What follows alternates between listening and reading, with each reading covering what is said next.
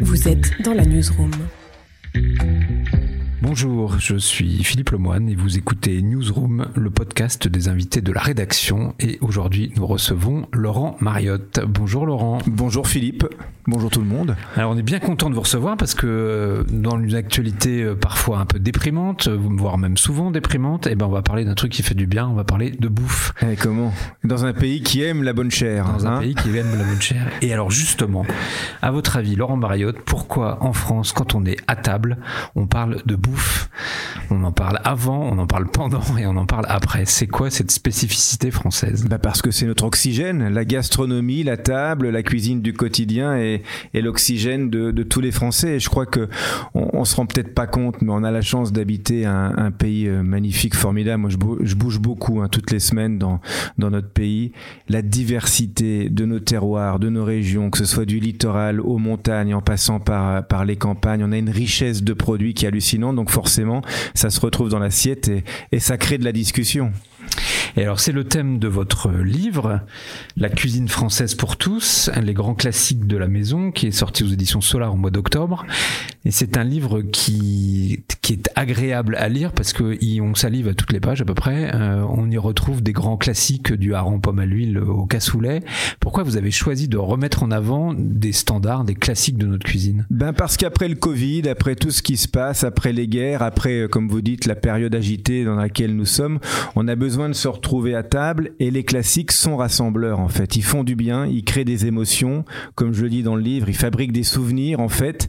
On a tous des souvenirs de blanquettes, euh, de pot-au-feu, euh, de potage, euh, de desserts, d'îles flottantes. Donc j'ai voulu les regrouper tous ces classiques de la cuisine française, mais tels qu'ils sont, en version classique, originale, pas revisitée. Parce qu'aujourd'hui on revisite beaucoup les choses, mais on sait plus faire les endives au jambon. Donc c'était important de revenir aux, aux essentiels, comme dit l'autre. Et alors, est-ce que le jeune public vous suit à une époque où on se fait, livrer euh, via Uber euh, de la bouffe euh, chez soi, où c'est tout déjà préparé? Est-ce que le goût de la cuisine, c'est quelque chose qui touche les jeunes? Ou est-ce que c'est plutôt un truc quand même de la génération des darons, comme on va dire? Non, non, ça touche les darons, mais ça touche les jeunes aussi, différemment peut-être, comme vous dites, ils sont plus sur tout ce qui est fast-food, sur de la cuisine un petit peu facile, sur, sur du mou, comme je dis. Hein. c'est une génération qui aime manger mou, le hot dog, le burger, on est quand même dans, dans de la mollesse et petit à petit ils vont découvrir d'autres choses, bien entendu, mais je pense qu'on on a tous fait un chemin différent de notre cuisine euh, d'ado, enfin de nos plats d'ado à la cuisine qu'on déguste aujourd'hui adulte. Donc euh, oui, ils vont venir euh, au poireau vinaigrette, ils adorent un bon bœuf bourguignon, ils adorent les plans sauce, les ados, bien sûr, parce que c'est convivial, on, trempe le morceau de pain en sauce et il y a du jus et c'est quelque chose de, de généreux, ouais. Ça vous vient d'où ce goût du terroir C'est quoi? C'est votre enfance, les Vosges, la famille d'agriculteurs depuis plusieurs générations? Oui, c'est ça, c'est mes racines vosgiennes où euh, euh, j'ai remonté à plus de cinq générations de paysans du côté de ma mère et du côté de mon père. Donc forcément, j'ai grandi euh, dans un petit village des Vosges de 200 habitants avec la ferme à taille humaine, très petite ferme, un petit peu de vaches, du lait, de l'exploitation, le poulailler, trois potagers dans le village. Donc c'est vrai que le goût du légume me vient de très tôt, quoi, en fait. J'ai toujours aimé savoir ce que je mangeais, d'où ça venait et, respecter les saisons. Je pense en fait que le euh, la nourriture c'est le lien le, le, plus intime avec euh, l'écologie, avec euh, l'environnement. On parle beaucoup d'écologie, d'environnement, mais déjà respecter les saisons et manger local, c'est déjà un, un, acte écolo formidable, quoi. Alors vous avez été élevé là-dedans dans cette, dans cette euh, tradition culinaire. Et pourtant vous avez envie quand même de quitter votre village des Vosges, vous êtes à Paris, vous avez fait une école de radio, vous avez envie d'être journaliste, de voir autre chose, vous avez été animateur, en fait votre première vie, entre guillemets, avait pas grand chose à voir avec la nourriture Non, c'est vrai. Alors, pendant cette première vie, j'ai toujours aimé cuisiner, aimé savoir ce que je mangeais, mais je suis parti des Vosges, oui, pour, pour faire de la télé, comme on disait, pour monter à Paris, pour faire de la télé, comme on disait à l'époque. Et, et, je suis allé voir Jacques Martin, qui m'a embauché comme assistant euh, stagiaire euh, rapidement. Donc voilà, je suis allé au culot un petit peu partout parce que j'avais pas le choix, je pouvais pas me planter. Fait un deal avec ma mère, si j'ai le bac, tu me laisses partir à Paris. Et, et, voilà, donc j'avais été en pension dans, dans les Vosges. Euh, et je suis parti à Paris rapidement ensuite et parce que j'ai dans les Vosges l'ouverture sur le monde, sur l'extérieur, c'était la télé quoi. Mon premier souvenir de télé, c'était le petit rapporteur de de Jacques Martin. Voilà, c'était les Brigades du Tic que je regardais à la télé, c'était Champs-Élysées voilà, les émissions d'aventure, de voyage. Donc il y a ça, et à un moment donné, donc euh, Canal Jimmy, des émissions pour enfants, Interville sur TF1, et à un moment donné, vous décidez de tout plaquer et vous faites un CAP de cuisine? Ouais, CAP de cuisinier à 35 ans. J'avais fait effectivement Canal J 10 ans formidable. TF1, des émissions que j'ai beaucoup aimées, Interville, plus d'autres qui sont arrivées après comme Ça vaut le détour, Les coups d'humour, mais qui devenaient un peu plus événementiels.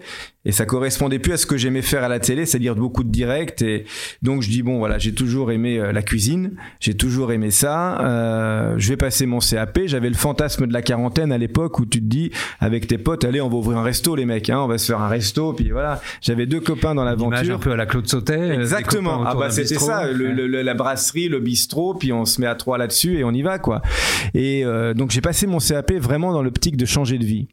Et c'était même bizarre hein, au début parce que je me retrouvais, j'étais en formation adulte continue et c'était à Ferrandi qui est une énorme école de cuisine. Donc il y avait des jeunes qui passaient leur CAP. Donc on se retrouvait à la pause euh, dans la cour et ils me reconnaissaient parce qu'ils m'avaient vu la télé la semaine d'avant. Puis j'avais vraiment arrêté la télé aussitôt. Ils me disaient, mais ça vaut le détour là. Qu'est-ce que tu fais là? Ça paye plus la télé. Pourquoi t'es dans la cour avec nous? Je dis non, je passe un CAP. Il me dit t'es dingue. Mais je non. Et donc c'était rigolo parce que au début c'était bizarre hein, de, de changer de vie comme ça. Et puis en fait, en passant mon CAP, mais tous les jours, j'apprenais quelque chose sur les légumes, les techniques, les taillages, les sauces. Et je me suis dit, mais c'est génial tout ce que j'apprends. Et, et en fait, ça m'a vachement aidé pour la suite de me dire, bah, je vais avoir un vrai métier manuel dans les mains, en fait, aussi. Donc, euh, euh, voilà, ce CAP, il m'a, il m'a ouvert sur, sur plein de choses, ouais. Et donc, le bistrot, il s'est pas ouvert. Non. Et mon bistrot, c'était fin tous les jours. Voilà. Comme je dis souvent, mais c'est vrai parce que je réfléchis à mon émission de cuisine de TF1 comme euh, un restaurateur qui aurait sa carte à faire pour un restaurant parce que j'ai une petite équipe avec moi on gamberge sur les recettes, on les teste, on les valide, on suit évidemment les saisons, hein, comme je le dis souvent, on fait de la, contrainte de la saison une force pour pouvoir donner des idées aux, téléspectateurs, en, simplifiant toujours les recettes mais sans dénaturer le goût. Donc voilà, je, mon obsession c'est que les téléspectateurs puissent refaire la, recette le jour même en fait. Voilà.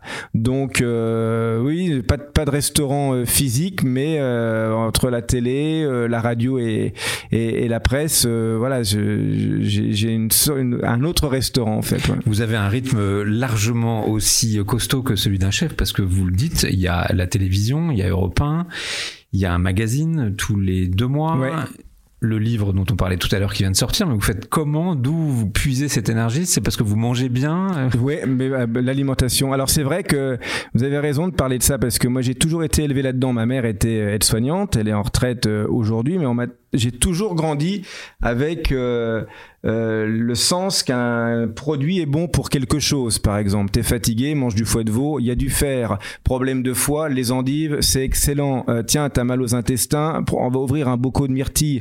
Euh, vous voyez le, rapport entre paysans, même intuitif, entre les choses qui sont bonnes pour nous et, et, pour notre corps. Quoi. Donc oui, c'est vrai que je mange bien, ça c'est important. Je fais du sport aussi, puis je suis bien organisé. Voilà. Ouais. Ouais, c'est comme très très euh, millimétré vos journées.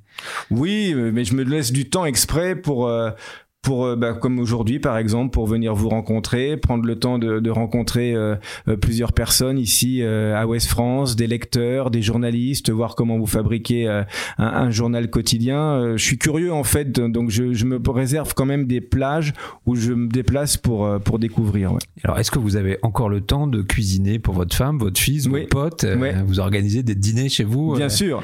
Alors en ce moment pas trop parce que là la vérité c'est que je cours beaucoup. Il y a un autre truc qui est très important c'est pas sexy, mais c'est le sommeil. Voilà, faut pas que je, je peux pas me coucher tard.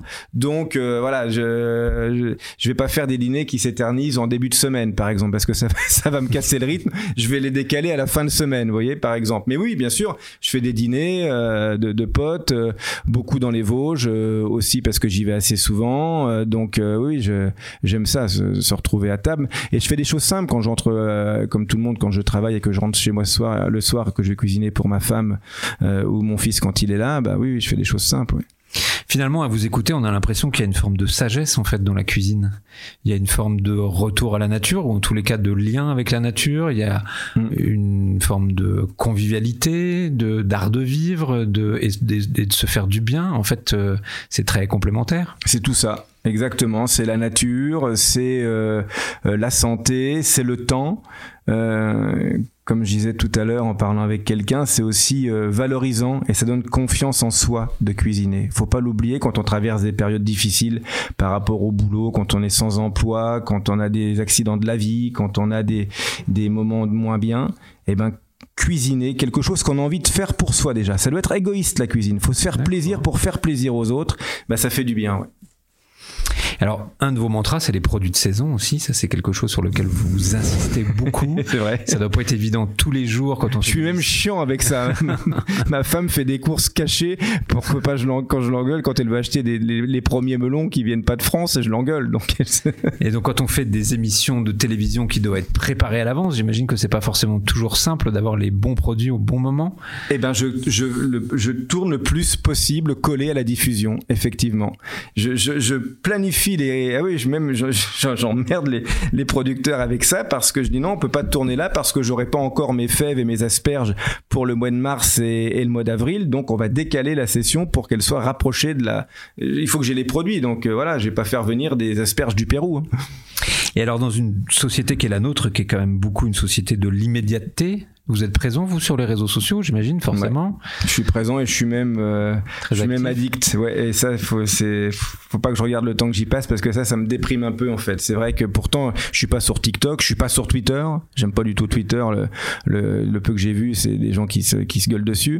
Donc, euh, mais Facebook très important. Ouais, j'ai un vrai, une grosse communauté Facebook. Ouais, j'ai un million de, de, de gens qui me suivent sur Facebook. Instagram, 500 000 aussi. Et c'est vrai que c'est un autre, euh, une autre façon d'être en relation et ça j'aime bien. J'aime bien Instagram. J'aime bien le côté, vous voyez, la journée qu'on passe aujourd'hui ici en Bretagne, bah, je la partage sur Instagram. J'aime bien ça. Ouais, il y a un côté euh, agréable. Vous avez envie de transmettre en fait à chaque fois. Ouais, je passe les plats. Alors à propos de plats, et on finira là-dessus, c'est quoi votre plat préféré à vous, Laurent Mariette ah C'est compliqué cette question parce que ça change en fonction des saisons.